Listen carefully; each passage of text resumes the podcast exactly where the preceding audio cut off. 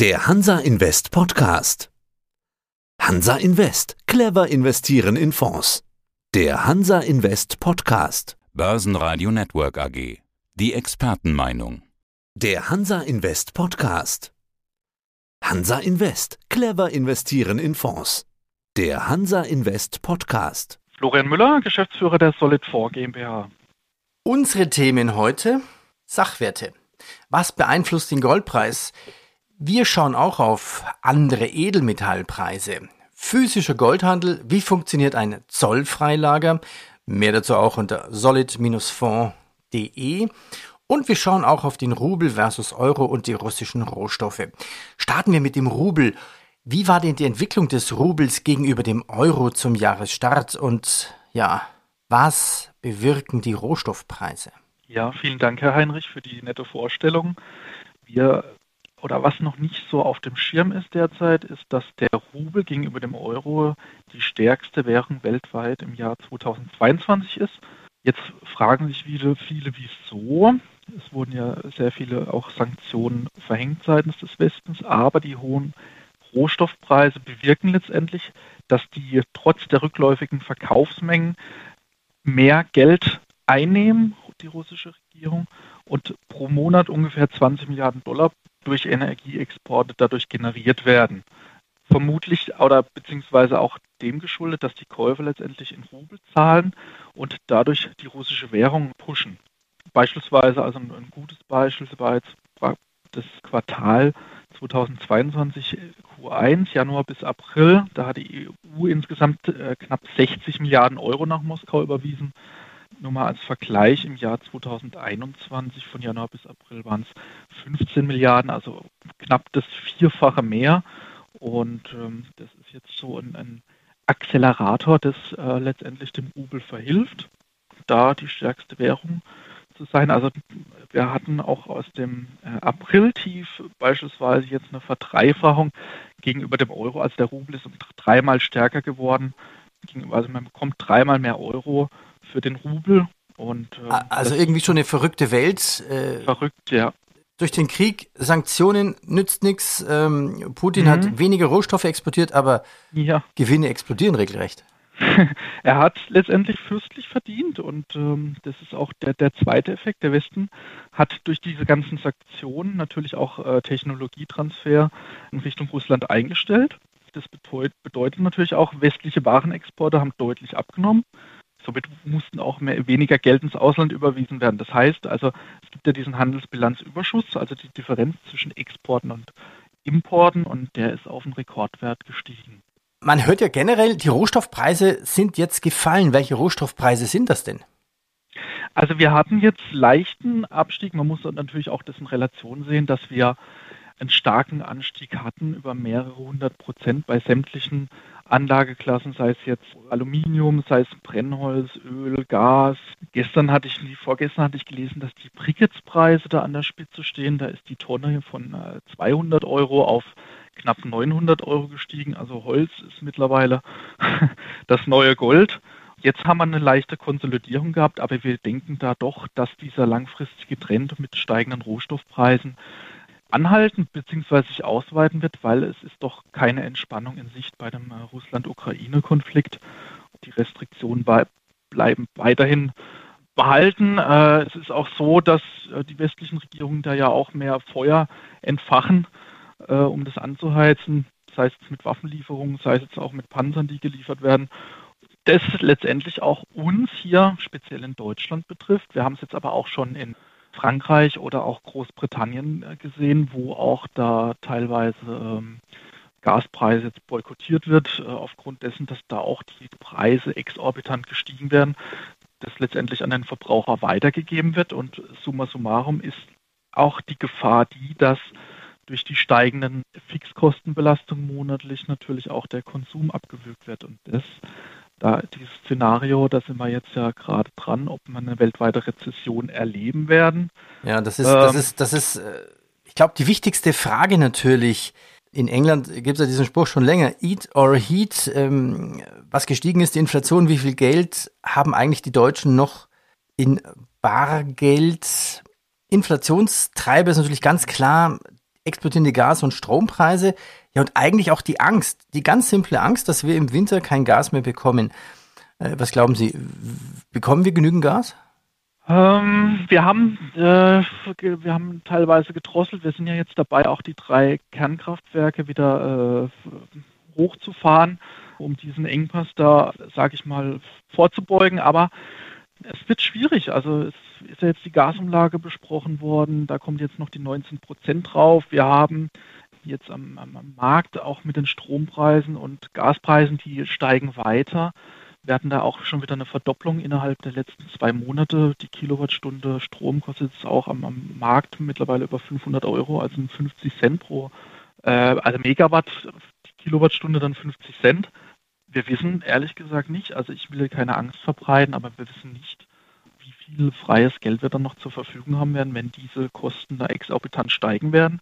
Und weil Sie es vorhin angesprochen haben, wir haben immer noch die Situation, das Geldvermögen ist da der Deutschen in, in Form von, und jetzt kommt aber, äh, jetzt kommt eine Zahl, die ich, die ich gestern äh, rausgekramt habe aus den, aus den Statistiken. Wir haben ein Geldvermögen von 8 Billionen Euro in Deutschland, wovon 40 Prozent respektive 3,2 Billionen immer noch auf Bargeld und Sichteinlagen schlummert. So, jetzt nehmen wir mal an, wir haben jetzt das Peak der Inflation noch nicht erreicht wie in den USA. Gehen wir mal von 10 Prozent aus. 10 Prozent von 3 Billionen sind 300 Milliarden letztendlich, die der deutsche Bürger bzw. die Bürgerin an realen Kaufkraftverlust verliert. Zusätzlich zu den gestiegenen Lebenskosten, Lebensmittelpreisen, äh, Gas, Öl etc. Also es wird schon ein spannender Herbst und Winter werden. Ja, ich, ich sage immer scherzhalber, für die, die jetzt noch in Urlaub sind, Genießen Sie Ihren Urlaub. Es könnte Ihr letzter sein, spätestens dann, wenn Sie die nächste Nebenkostenabrechnung äh, bekommen, wissen Sie, wohin Ihr Geld für den Urlaub fließt, 2023 wahrscheinlich. Deswegen ist es immer gut, äh, den sogenannten Notgroschen.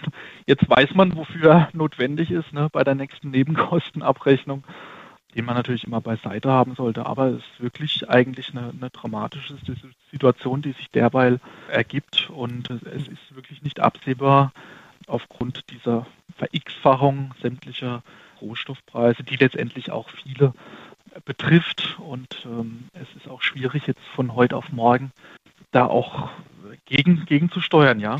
Ja, spannend ist ja auch, lassen wir ein bisschen diskutieren. Gold, Sachwerte, Inflation, das Bargeld rinnt uns raus. Und hinzu kommt ja auch noch, wenn dann letztendlich ja für das Auto dann im September wieder richtig viel bezahlt werden muss, was man die Scheine auspacken muss. Momentan kostet super 1,60, dann wahrscheinlich wieder 2,20. Spannend fand ich ja auch, ich habe vor kurzem einen Werbebrief gekriegt von meiner VR-Bank. Mit dem Überschrift, mit der Überschrift, der Sparbrief ist wieder da. Dachte ich mir, okay, in meiner Jugend, so vor 30 Jahren, gab es sowas mal irgendwo. Aber ist doch eigentlich auch der falsche Weg, den Sparbrief Geld hineinzusetzen. Also definitiv. Ich weiß es nicht, wie dieser Sparbrief explizit ausgestattet ist an, an, an Werten, aber bei uns ist ja der Fokus auf wirklich die physische Substanz, äh, physische Sachwerte. Sprich, da wir ja als einer der größten Goldhändler hier mit, mit physischen Edelmetallen zu tun haben, bin ich natürlich dadurch geprägt. Andererseits äh, muss man natürlich auch so sehen, wenn jetzt ein Sparbrief ein, zwei Prozent nominal an Rendite erwirtschaftet und wir haben eine Inflation von, von 8 bis 10 Prozent, dann haben wir trotzdem noch eine reale Negativzins, der äh, bei 6, 7 Prozent wird und sozusagen alle fünf bis sechs Jahre sollte die Inflation weiter so konstant hoch bleiben, wovon wir ausgehen, haben sie mit so einem Anlageprodukt dann auch keinen Gewinn gemacht, beziehungsweise auch keinen Kaufkrafterhalt. Ja. Und Vielleicht maximal als, als Geldparkplatz für Aktien. Aktien sind ja auch in irgendeiner Form ein Sachwert. Ich würde gerne nochmal Gold versus Inflation mit Ihnen diskutieren. Man sagt ja, Gold mhm. ist das Mittel bei Inflation. Jetzt habe ich mir gedacht, kann sein, muss aber nicht. Erstens ist nicht allein die Inflation entscheidend, sondern die Entwicklung des Realzins. Und der ergibt sich ja aus der Inflation minus der Nominalzinsen. Und da an den USA der Realzins wegen der höheren Leitzinsen in Anleihenrenditen steigt, hat ja eigentlich Gold derzeit kein leichtes Spiel. Definitiv, da sprechen Sie einen wichtigen äh, Punkt an. Einerseits sollte dem, die Inflation dem Goldpreis Auftrieb geben, andererseits äh, negativ spielt natürlich der, der Realzins, der immer noch negativ ist, beziehungsweise auch die nominellen Zinsen, die steigen und somit das Edelmetalle als unattraktiv von Anlegerseite beäugt wird. Andererseits muss man halt auch so sehen, dass durch die gestiegenen Rohstoffpreise dieser, diese natürliche Untergrenze beim, beim Goldpreis mittlerweile deutlich gestiegen ist. Also es ist ja so, dass die Goldproduzenten, die Gold abbauen, natürlich auch ihre, ihre Bagger mit äh, letztendlich mit Sprit befüllen müssen. Und diese gestiegenen Preise beim Abbau, um letztendlich so eine Unze aus dem Erdreich nach oben zu holen an die Oberfläche, beziehungsweise dann auch verkaufsbereit zu machen, der ist jetzt von 1000 bis 1100 Dollar auf über 1200 Dollar gestiegen. Das heißt, wir haben hier, hier auch immer noch einen, Puffer zum derzeitigen Goldpreis und die Unternehmen, die großen Goldproduzenten, schöpfen immer noch horrende Gewinne. Und als nächstes muss man auch herauskristallisieren, dass sich Gold im derzeitigen Umfeld relativ stabil gehalten hat, vor allem unter dem im Euro. Gold wird ja vornehmlich in Dollar bewertet, aber dadurch, dass der Dollar gegenüber dem Euro so stark aufgewertet hat, wissen auch nicht viele, dass der Goldpreis seit Jahresanfang um knapp 10 Prozent zugelegt hat von 1600 äh, Euro die Unze auf 1750 Euro sind knapp 10 Prozent. Mhm. Und das zeigt eigentlich die relative Stärke in dem Umfeld. Und unser Szenario geht ja immer noch davon aus, dass durch die angekündigte weltweite Rezession, die sich beispielsweise jetzt vorgestern im US Empire State Building signalisiert hat, der das zweitstärksten Einbruch erlebt hat bei den Immobilienpreisen, äh, letztendlich ein Indikator, dass die Fed, also die amerikanische Notenbank, eigentlich nicht mehr so viel Spielraum hat bei den Zinsanhebungen. Die sind ja jetzt extrem forsch rangegangen mit den Erhöhungen. Aber sollte sich da wirklich so eine, so eine abzeichnende, vielleicht sogar schwere Rezession äh, abzeichnen, werden die auch schnell wieder zurückrudern. Und in dem Umfeld, sobald die Notenbanken auch zurückrudern werden, in Europa ist es ja gar nicht so. Also in Europa ist ein ganz anderes Umfeld. Da sind ja die Zinsen nur marginal angestiegen, aber respektive speziell in den USA, wenn dann dieser Zinsschritt nach unten wieder erfolgen sollte oder sollten die Anleger das wahrnehmen, dann wird diese neue Euphorie seitens des äh, glänzenden äh, Goldes bzw. Edelmetalle beginnen. Also Sie haben ja auch einen physischen Goldhandel. Wie ist denn jetzt die Nachfrage nach Gold. in der ersten Jahreshälfte erwies sich Gold nicht so als sicherer Hafen und stand ab März kräftig unter Druck. Man könnte sagen, seit einigen Sommertagen scheint sich das Blatt jetzt zu wenden. Gibt es denn sowas wie eine Art Gold-Spätsommereffekt?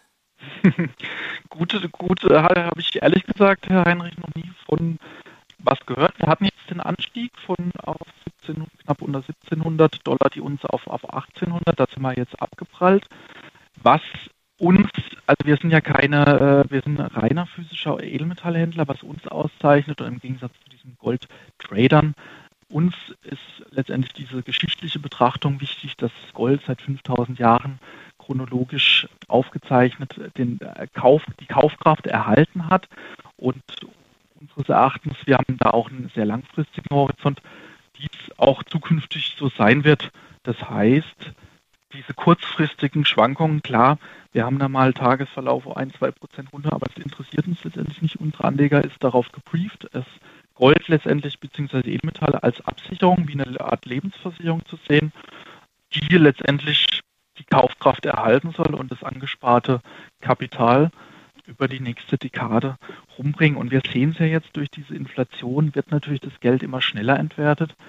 Der Goldpreis wird es irgendwann antizipieren, wann, wann das dies zeitlich gesehen der Fall sein mhm. wird. Bleibt abzuwarten, das können wir auch nicht prognostizieren.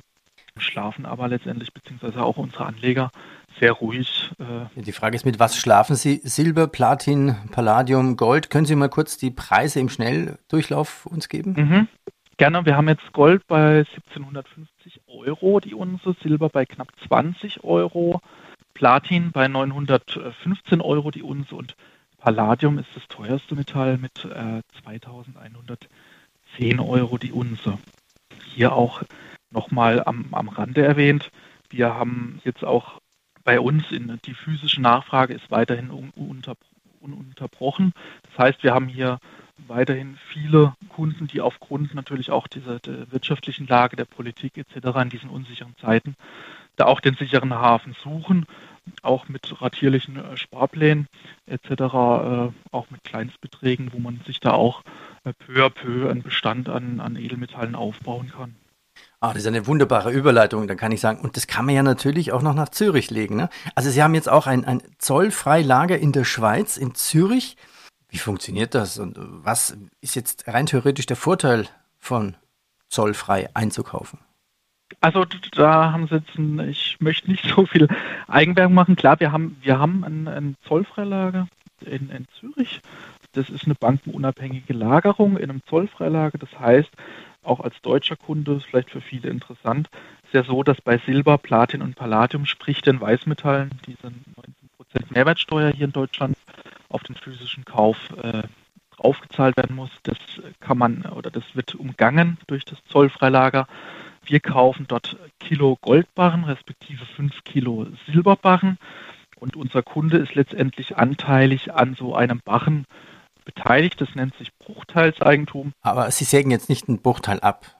Nee, das ist eine buchhalterische Sache. Das heißt, der Kunde sieht in seiner Übersicht, wie viel Gramm er letztendlich an den Kilo Gold oder Silber, Platin oder Palladiumbarren besitzt.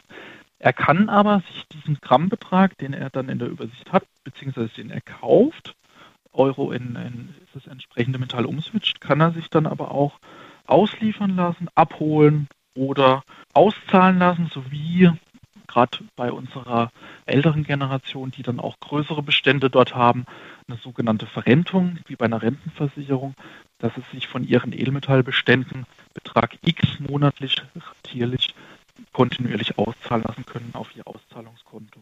Also relativ charmant, keine Bindungsfristen. Es gibt auch letztendlich da auch, Sie jederzeit Zugriff auf diese Metalle. Aber wenn ich dann, nachdem ich lange gespart habe, es im Zollfreilager hatte, wenn ich es dann wieder verkaufe, dann fällt Mehrwertsteuer an.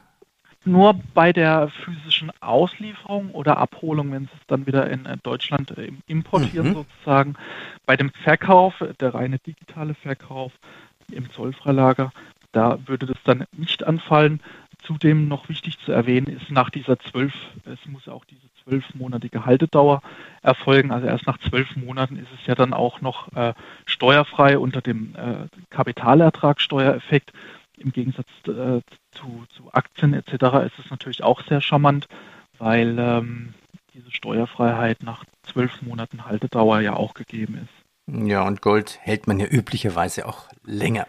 Eben. Dann sage ich herzlichen Dank. Ich meine, der Name Gold wurde ja abgeleitet vom indogomanischen Gehel, also was so viel bedeutet wie blank oder schimmernd. Zu jeder Zeit steht aber auch das Wort für wertvoll und kostbar. Herr Müller, ich bedanke mich recht herzlich. Jetzt hatten Sie vorhin so erwähnt, ja, Holz ist das neue Gold. Machen Sie jetzt auch einen Holzhandel auf? leider, leider haben wir noch nicht äh, diesen äh, Grundbestand äh, an Wäldern auch in unserem Fonds, den wir allerdings weiter ausbauen. Wäre eine Überlegung wert. Wir wollen uns aber hier weiter fokussieren auf unser äh, Edelmetallgeschäft und ich denke, da machen wir derzeit auch einen guten Job. Herr Müller, ich danke Ihnen. Vielen Dank, Herr Heinrich, und schönen Tag. Das war der Hansa Invest Podcast. Clever investieren in Fonds. Börsenradio Network AG. Das war der Hansa Invest Podcast. Clever investieren in Fonds.